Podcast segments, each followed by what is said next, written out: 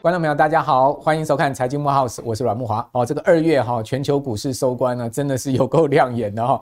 单单我们先讲大家最关心的台股哈，加权指数整个二月涨了一千零七十七点哈，这个涨幅刚好六趴，这真的是哈，呃，涨爆了哈。那外资呢，呃，今年以来也买超了超过千亿哈。等于二月的行情其实基本上法人推动了哈，权值股推动。那我们就讲说台股里面哈，三大权值股哈，第一大当然就是台积电，好，台积电呢。哦，一整个二月涨了也将近快十趴哦，所以它表现其实是优于大盘了。那另外呢，第二大权值股联发科，哈，发哥二月涨了十八趴，哈，那真的是完胜大盘了。那第三大权值股呢，就是海公公，那海公公永远躺平在一百块附近，我们就不多说它了。哈，这三大权值股里面，前两大哈都于优于大盘，而且呢，这个上市柜股票里面呢，哦，这个二月涨幅超过五十趴的哈。就是涨了这个呃二分之一的股价涨了二分之一的股票呢，哦，竟然有这个呃这个二十五档哈，二十五档之多哈，其中涨最多的一档呢是泰伟哦，各位知道整个二月泰威涨了多少呢？涨了百分之两百多，两百多多少我已经忘记了，我没有记得很清楚，但是我知道它涨了百分之两百多，哦，真的很夸张哈，这个二十五档哈。这个整个二月呢，可以涨了超过百分之五十哈，不知道各位手上有没有这些股票了哈？那事实上，全球股市表现很亮眼哈。那美国股市呢，四大指数啊都连涨四个月。那至于说涨最多的呢，是费半指哈，也跟台股最相关的，整个二月费半指涨了十趴。那其中费半指最重要一档股票辉达哈，呃，在二月的最后一个交易日呢，股价收盘呢是收在七百九十一，是再创历史新高收盘了。整个二月辉达涨了二十八趴，今年以来辉达涨了将近六成啊，涨了将近百分之六十。好，所以各位就知道说，今年啊，这个全球股市真的是疯涨。但问题就是，这个涨势能持续到什么样的一个情况，以及呢，后面还是不是这些股票当道？好，我个人是觉得风水轮流转了哈，股票市场是这样子，不会永远涨一类股，也不会说。永远涨这个台积电或联发科啊，资金可能会在三月啊开始做轮动，好轮轮转到其他类股，比如说呢，二月底我们已经看到这个大盘有个几个现象哈，第一个呢，诶，你有发现一些汽车零组件的股票，像东研、提维西啊、东洋、提维西这些股票，诶，开始在上来。另外，你也发现海运股在上来哦，长隆海运登上一百六了哈，这个海运股似乎也没有那么弱哦，诶，资金有一些在轮动哈。另外，重电股的部分、电力股的部分哦，这个用力发电嘛哈，所以基本上也是呃，在 IC 设计股哈、半导体股里面另外一个大家可以关注的主轴哈。那呃，包括像是呃这个森崴能源哦，整个二月也涨了四十几趴哦，士电。哦，也涨了非常多哈，当然华华晨在被分盘交易，最近是比较没有表现，但是可能大家都等这个华哥关出来之后啊。股价有所这个带动的一个现象了，是不是这样呢？所以我们可以看到，其实盘面上不是只有半导体哈。那我们发现呢，整个资金有在轮动的一个状况哦，以及呢，在总经数据，我们还要观察什么哈？有一些重要的今天的讯息要跟各位报告，同时要告诉大家，三月开始哈，资金可能会轮动到其他你可能没有注意到的类股哈，或者是说投资标的上面。所以我们今天呢，就请到了哈，我们新哥来到我们节目现场，跟大家好好掌握一下三月行情。我们不，我们也不敢讲太远了哈，可能先。讲到三月四月吧，哈，我们先，我们今天请到的是金融培训协会的理事长林昌兴，兴哥你好，慕驊哥好，各位朋友大家好，好，那这个昌兴等一下来跟我们谈一下哈，你对整个盘市的看法哈，是，那兴哥等一下一开始就跟他大家比较辉达跟台积电两个 PK 一下，那当然今天今年是没得 PK 了哈，因为呢辉达涨了六成了哈，那台积电呢虽然今年也涨了十多趴哦，但是呢基本上涨势是落后辉达的哈，我们先来看一下。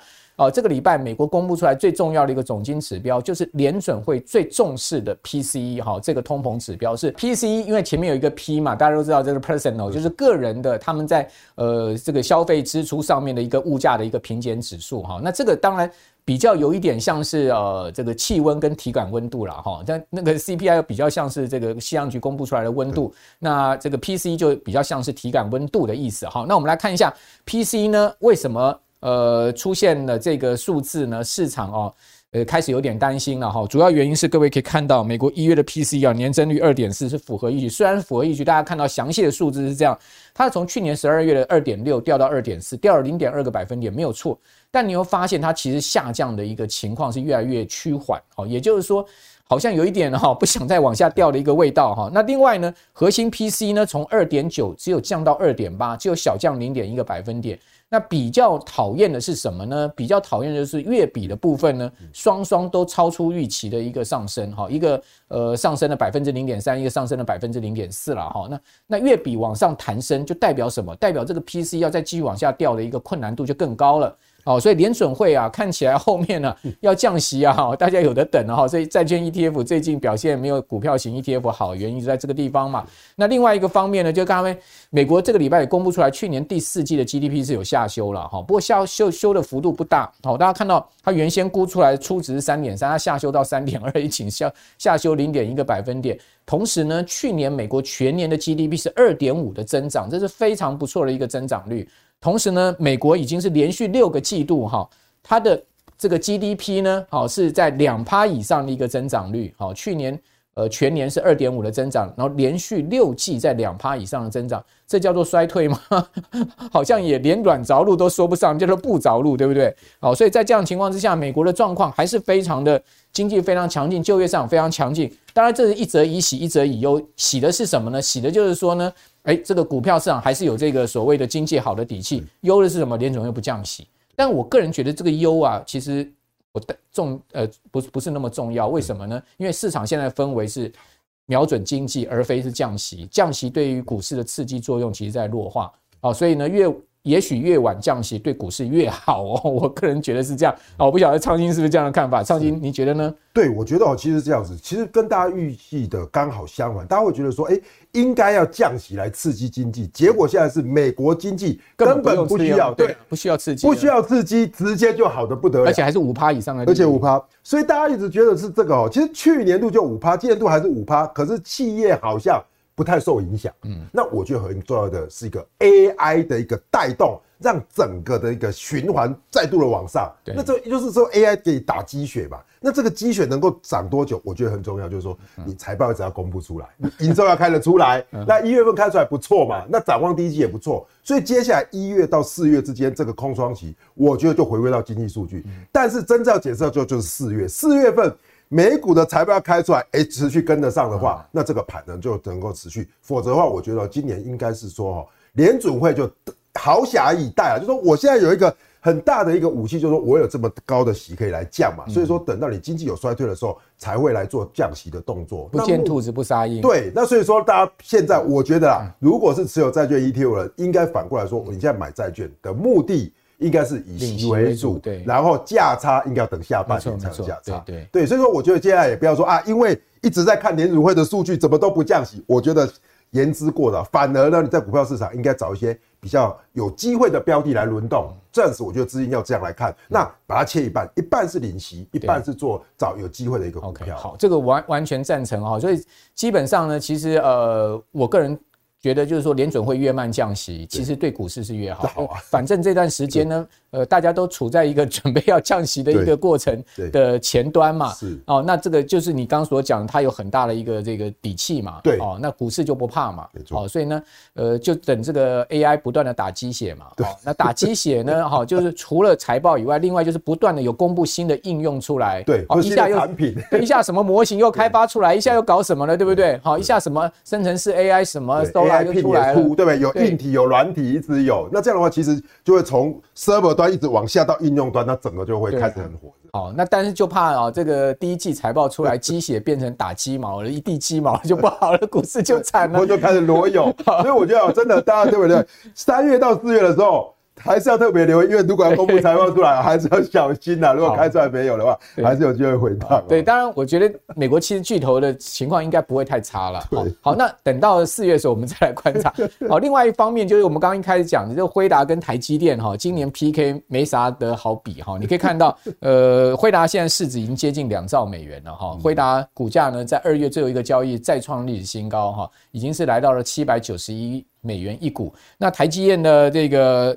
呃，周 K 呢，各位可以看到哦，虽然也还是持续的在往上走哈，那但它的市值呢只有十七点八九兆台币，对，那这个当然市值就差了非常大了哈，对，没错。所以呃，涨幅相对而言呢，今年来涨十六趴，今年来涨了五十六趴，一个六成，一个呃十六趴，一个也是差很多哎、欸。对，但是哦，我觉得会大家不要落入一个价值投资的陷阱。有人会觉得说，哎，台积电今年只涨十六趴，那辉达涨这么多，所以我们来重压台积电，希望它能它会跟上跟上。我觉得这个概念哦，可能就不太一致哦，因为其实台积电，我认为有一个重点就是说哈，台积电其实它平时不太会动，它都会因为。营收公布，或者说有好的预期展望才拉哈。对，举个例子来说哈，今年度动了几个时间点，就从一月十八号法说开始嘛。你法说之后说说全年的营收增加二十趴，OK，然后开始到了过年，过年的时候我们放假，可是美国 ADR 有涨，对不对？对，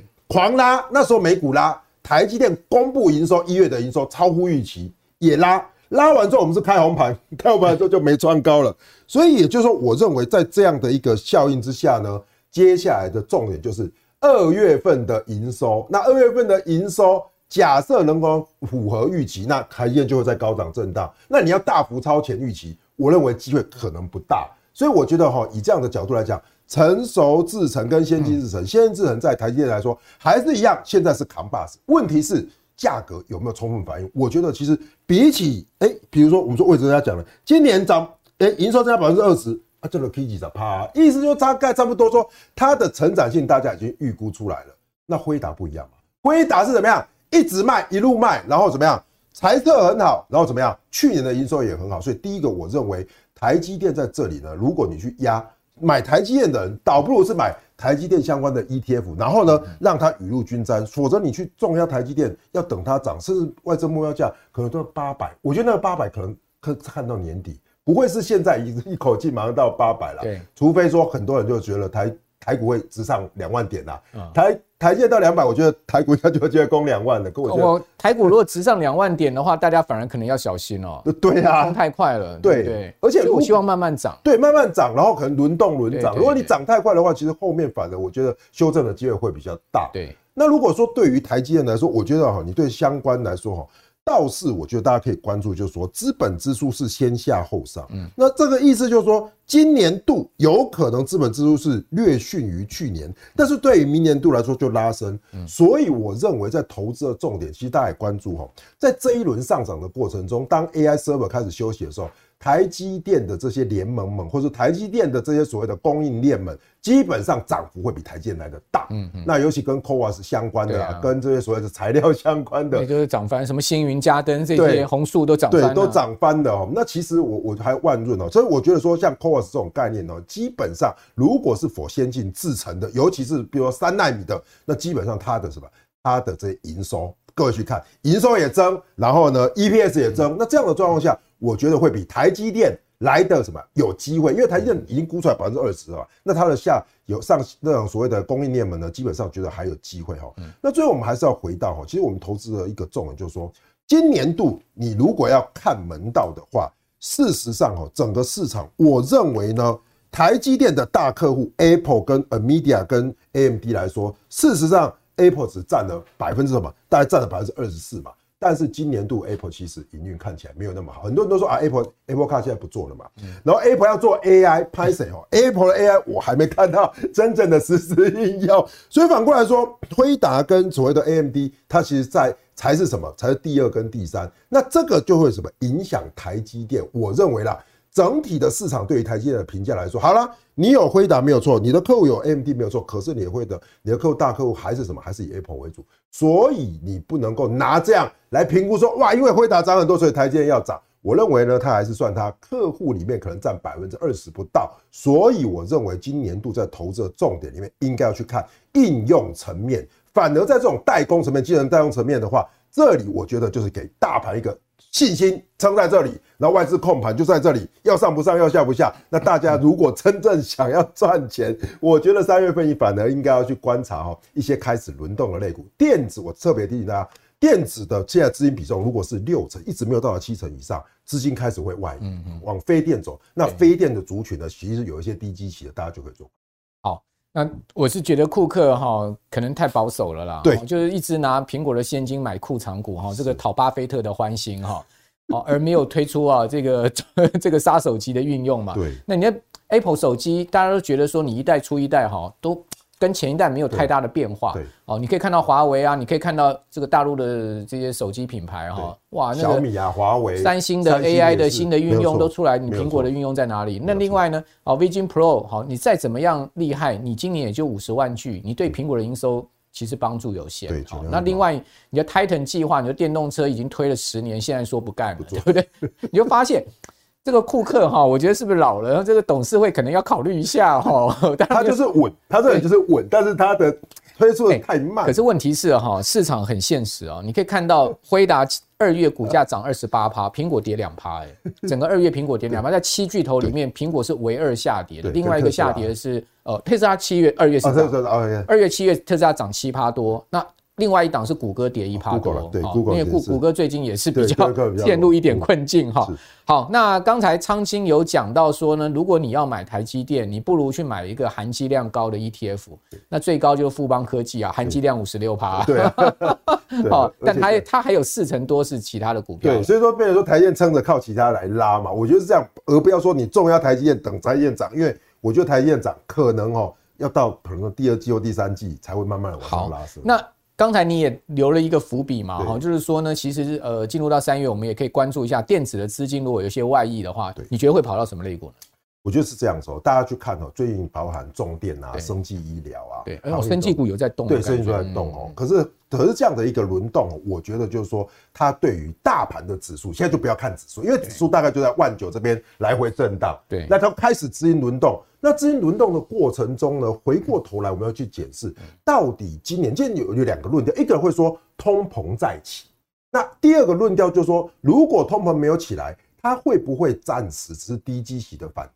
我觉得以联储会的角度来讲呢，不要把通膨当做你现在交易的主轴。如果你把通膨当做交易的主轴的话，那这个时候你会落入一个陷阱，就是说，哇，那这边的一些所谓的这些原物料类股开始涨的时候，你会觉得它有一大段。我认为呢，如果说通膨如果继续起来的话，联准会好，那会开始什么？开始做施压去压来的动作。所以我觉得呢，这边的原物料概念股，你应该找什么轮动轮涨，什么还没发发还没有这个发动的，那包含之前比如说纸类，纸类一发动，那陶瓷玻璃一发动，我认为它一发动之后。这波结束之后，你可能就要找下一个所谓的一个呃周期的轮动，因为他们不会一直上，他们毕竟也不是主主流类股，对，他们有主流类股，然后又不像之前有塞港或者有之前的战争哦。那这样的话，我觉得今年的看法就是说，假设美元在这边高档震荡，可能有点回头的时候，这些原油类类股的资金就会去找，哎，有哪一些还没有发动的，去做所谓的一个投入的动作。但是仅限于我觉得啦，就可能是一两周的这种所谓的短线的一个部分。好，那你看好什么现阶段呢？好，我觉得简单来说哈，我我帮他整理哦，从今年度到现在为止，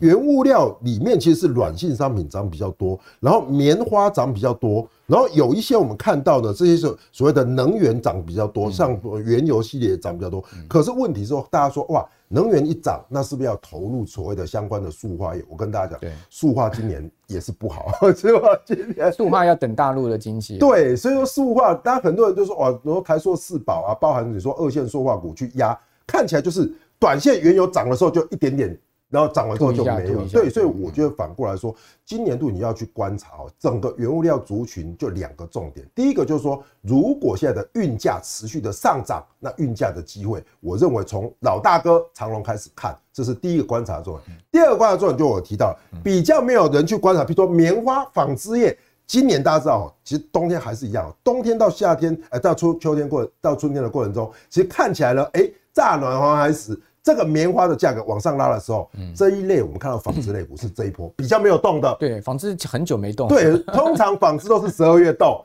对，结果哎，这波纺织没动，所以我觉得用教轮嘛，一二三打个教轮呢，就是哎，如果去看纺织一类一些营收比较好的、有业绩的，那也许就有机会。所以我觉得从两个面向来观察。大家可以从原物料里面去找出蛛丝马迹。纺织的话，可能也有这个巴黎奥运的一点点题材了。对了，就是像有机能布嘛，这样的题材。这些对对，现在都来看呢，看呢哈。所以说，其实原物料概念股哈，我我给大家看哦，大家看就看这两个。第一个就是叫做我们说的欧洲线的集运的指数啊。其实说老实话，有没有急喷？对，看起来也没有。那前一喷就是红海吗？对，红海事件的。对，那红海事件结束了吗？其实还没有结束哈。但是这里的股价，我觉得它这。呃，运价指数哈，其实还是一样走上升，它也是撑在高档，对，撑在高档。那撑得越久，基本上对于这些营收来说呢，哎，基本上它就会一个月一个月的流入嘛。所以你是看好二六零三哦？对，我觉得说长龙的话应该会比较好，因为什么？因为去年的获利有，那今年度我觉得啦，到了这个位阶，大家去压住就两个，一要你要有成长性，二你要有高股息。那以长隆来说，其实它的股息的哎呀特性还不错。那右边这个是说我们看到了棉花，棉花价格最哎。巧巧的也是上涨了，所以我们看到了那这样子对于所谓的呃纺织类的需求有没有？有，所以这样的一个过程中呢，我觉得啦，大家在挑选这些所谓原物料类股，看资金流动的时候呢，从原物料的价格来回推。那这叫做什么？这个叫做我们看到的航运类股。我把它调出来，各位可以看到，营收基本上呢，其实以阳明来说，相对来说它的这个月增月增会比较好一些些。可是整体来说，赚钱赚比较多，还是一样长隆嘛。所以最近看到长隆是最强势的。那还有裕民啊、远雄港呢，其实看起来都不错。所以我认为呢，短期如果大家观察的话，哈。看起来短线，如果你要比较稳健的，那当然就是以所谓的长龙为一个标的。那我觉得呢，如果你要看的比较这个所谓的呃比较大的一个方向的话，我认为啦，如果延伸去看，包含远雄港这种做港务的，那相对呢，它的股价呢也还没发动。那我觉得股价也相对便宜，那有外资也有在买进，我觉得可以做。长隆外资买不少，两万六千张。所以就看长隆外资也在买，玉米外资也在买，你看阳明也在买，对，通通都在买。所以这是近五天哦，所以其实看起来外资都有在做琢磨。那下面是大家比较没有留意的纺织，那纺织大家我觉得就要看龙头了。如虹它就配了十三块半嘛，那说去年其实赚的不错，这是呃原来预估的十六点六六，那。最后开始好像十八块，赚了十八块左右，配了十三块，所以呢，如虹开始发动，所以你比较稳健的话，要赚股息殖利率的是什么？远通新、远榜，其实它就是说是一个所谓的标配，很多人 ETF 都有买它啦。哦，那如果说你买徐旭东的股票，很重要的重点就是说它配给你的股息都还不错了哈。那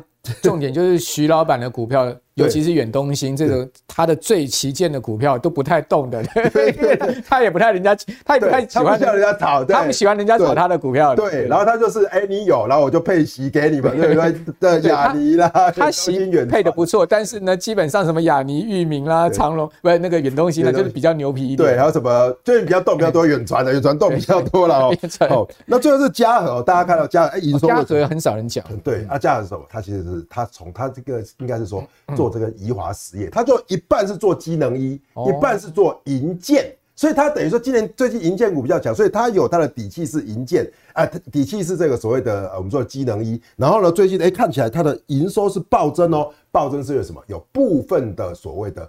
建者建着建案销售，对入账，那销售哎连续两个月都不错的状况下，其实他今年的他有做银建，他有做银建，他就是宜华，他跟宜华嘉禾跟宜华，对对对，那宜华有卖了很多房子，如果大家在台北都知道，那所以说其实他反而就有一些转投资的部分有获利，所以我认为呢，在这种所谓的纺织类股的话，大家不妨可以观察，还没有发动，那最重要的观察就是什么？就是如虹，那如虹有动，那如果巨阳有动，远东西有动，那整个族群我认为就有机会了，找出一波一个趋势。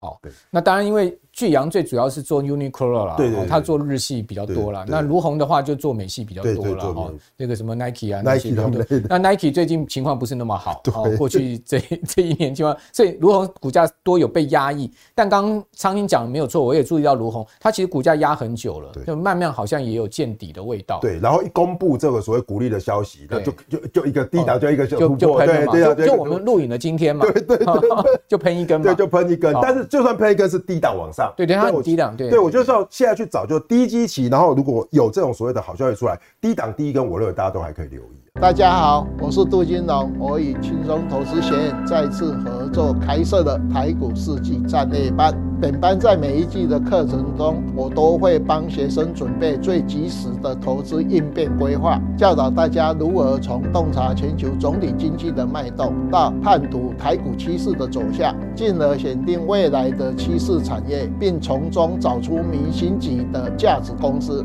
本次课程我将应用五十年的投资经验与统计资料，全方位一条龙式的教学，从趋势到选股，教你在台股的投资日上提前年拟出未来的投资战略，带领你提早布局明星产业公司，让你的操作应对游刃有余，赢在起跑点。我是杜金龙，台股世纪战略班为你的投资领先起跑，引领未来的投资战略，名额有限，欢迎大家踊跃报名。报名请洽一级青通投资学院。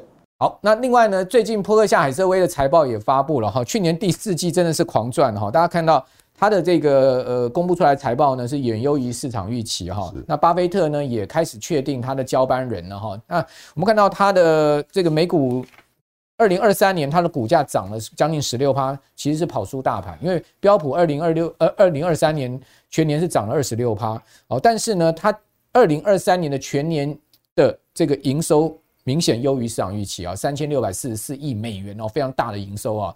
那市场预期是三千一百四十亿美元。那净利率呢？净利润呢是九百六十二亿美金，将近赚了一千亿美元哦。呃，也超于远超市场预期的四百零八亿美元。然后它另外它的净资产居冠，好是全体美国企业。最高的好就五千六百一十亿美元，它的净资产最主要就是股票这一些部分了哈。那占整个标普五百指数里面的净资产哦，达到六趴哦。同时呢，波克夏海瑟威现在目前的市值是九千亿，等于说在这个美股哈，在市值哦，在九千亿到一兆美元这个 range 里面哈。是唯一一家非科技公司了，所以巴菲特还是厉害了哈。不过呢，也有人讲说巴菲特投资很保守，为什么？因为他去年第四季的现金部位达到一千六百七十六亿美元，创下历史新高啊！你摆那么多现金干嘛？哦，事实上他不是摆美元现金，他是去买那个短期的国库券啊，三个月期因为有五趴了哈。哎，一千六百亿一年五趴多少钱呢、啊？你要想想看啊，那那个。呃，一年就可以八十亿的现金，八十亿的 cash 这样赚进来没风险的，所以他还是有他的这个考量哈。好，那另外呢，在财报发布的同时，他给股东信，大家最重视的还是他买日本五大商社，现在的持股比重呢已经到九趴了哈。他是从二零二零年八月的时候开始买进的哈，当时是买五趴，现在已经增加到九趴。这边就要请教昌兴，就是说巴菲特持续看好日本日经指数呢？今年来就涨了十七趴，哇，真的是很猛哦。然后呢，指数也创历史新高，到了三万九千点之上了哈。你觉得日本股市可以再买吗？呃，这 这个问题啊，其实说老实话，日本股市强不强？那日本股市会不会有持续的流入的资金？会。所以这个时候，日本股市我觉得啦，还是要一个强势的股市，那就分为两种：你本来就买的，你本来就持有的啊，其实基本上你就不用抱着抱着。但是你没有的，你要不要在日股创历史新高的时候去买它？我认为呢，你就应该要缓缓了，因为譬如以现在的角度来讲，日股是很强，但是强了之后呢，基本上呢，你现在要赚那个价差其实已经不容易，它已经创新高了嘛，所以我们现在就回过头来看哦。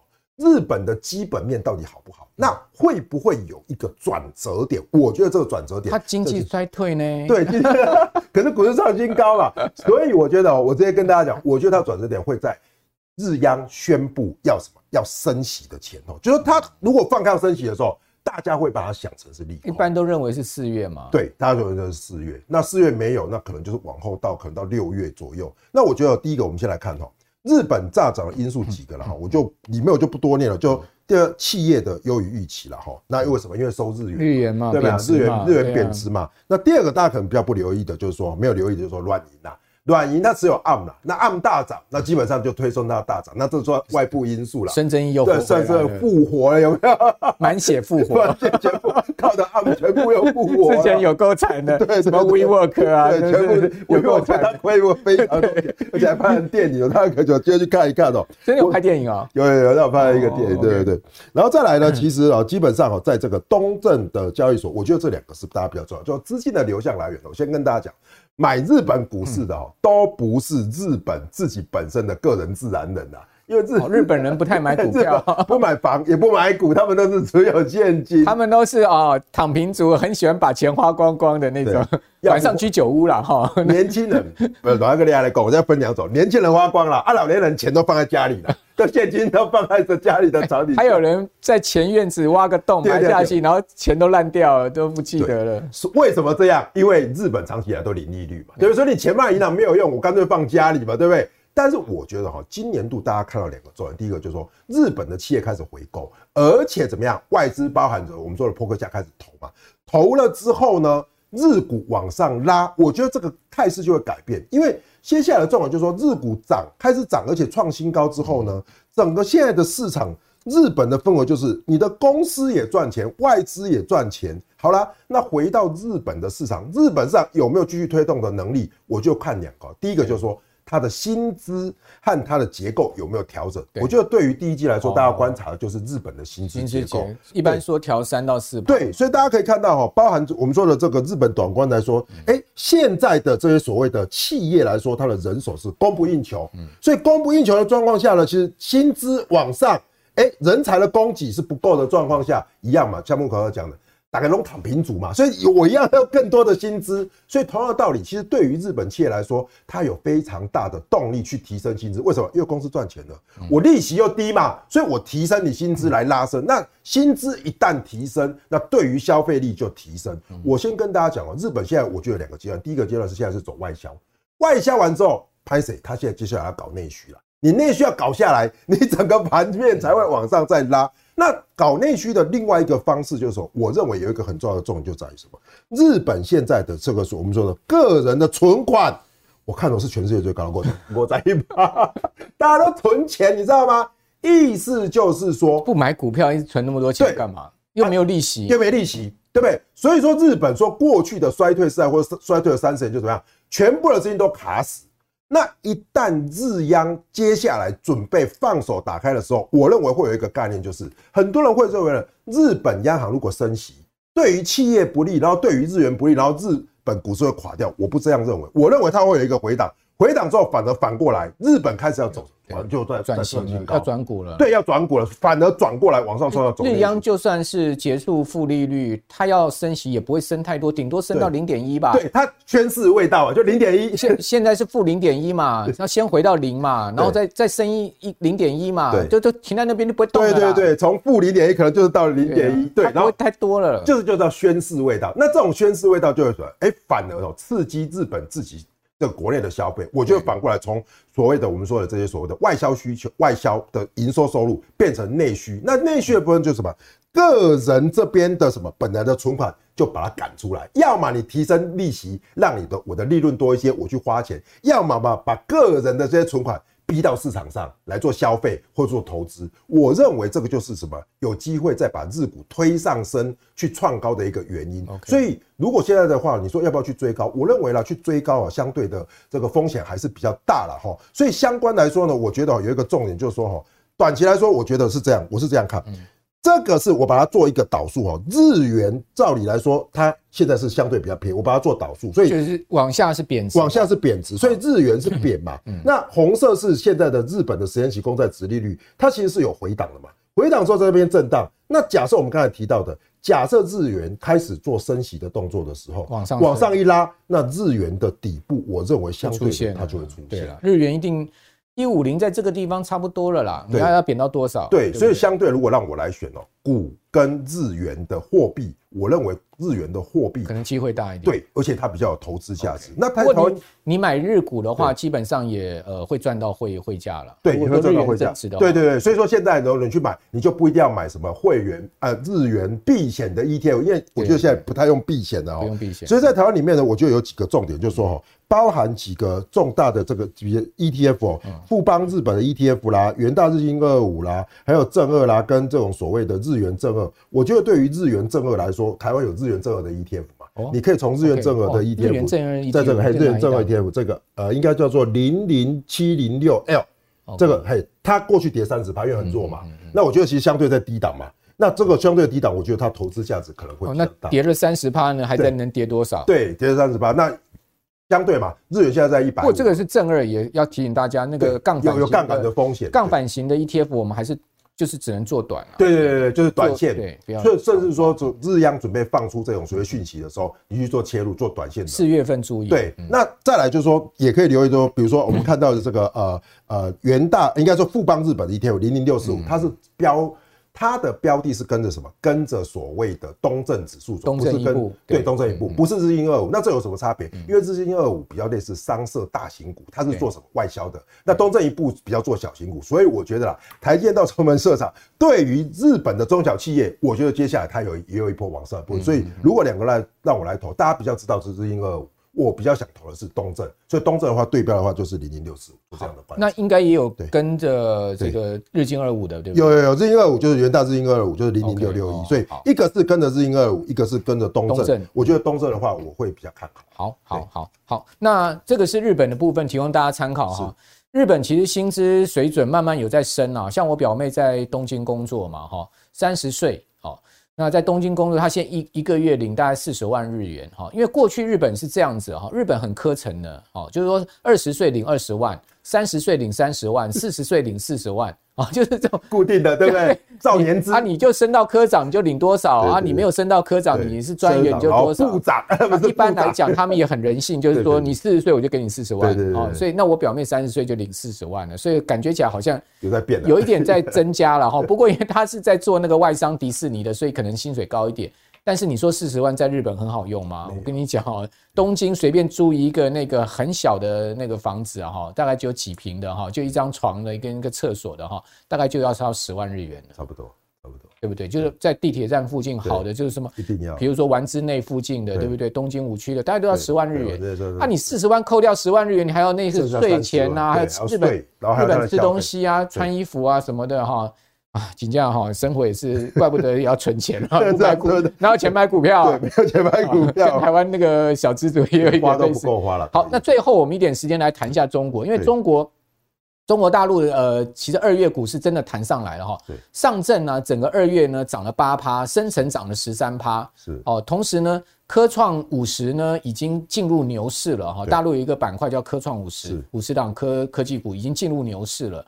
哦，那创业板也进入牛市了，哦，就从底部上已经弹二十趴，对，是不是日股？呃，这个中国大陆国家队撒了一点八兆，哦，对，救市是不是真的已经见底了呢？我觉得政策底应该出来，政策底。我一直讲中国股市是这样子，其实在中国如果有做中国市场就知道，中国有三，中国的股市有三个底，一个政策底啦，一个叫什么技术底，然后一个叫市场底啦。所以市场底就是说，这些市场你要看到整个基本面都翻多，那已经是很后面。还有一个底，散户底，散户躺平了就是底了。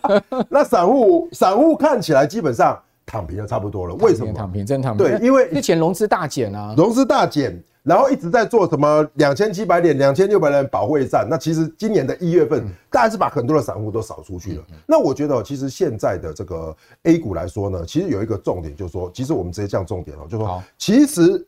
中国的企业利润 PPI 开始修复，虽然还在有在修复，对，有在修复，所以其实大家在等这个，哎，直接黄金价回到零轴以上，意思就是说，如果中国走出通缩，好不好？现在大家怕 CPI 不能再降，PPI 要往上拉，哎，这个就不是说我们在那边猜两千七、两千六，是市场实质跟你说，哎，我企业吼。最坏的状况已经过去了，而且消费要启动了。对，消费启动，然后企业最坏的状况过去。但是刚才慕驊哥提到一个很重要的重点，我们投资中国，其实你不要投错方向，因为中国台湾正是中国在投，都是投 A 五零嘛。那 A 五零是大型消费类股，其实大型消费类股在这一波的拉抬，我认为相对比较慢，因为它现在的房地产还没有好，经济还没有整个起色。那要买什么？我觉得其实如果大家要投的话，哈，嗯。上证一八零，这是比较比较类似大型，还有什么中证五中中证五百啦，对不对？那我今天跟大家分享两个我比较关注。中证五百就比较中小型，比较中小型的。那还有深中小哦，深中小。那它的你看它的持股集中的比亚迪、立讯、科大讯飞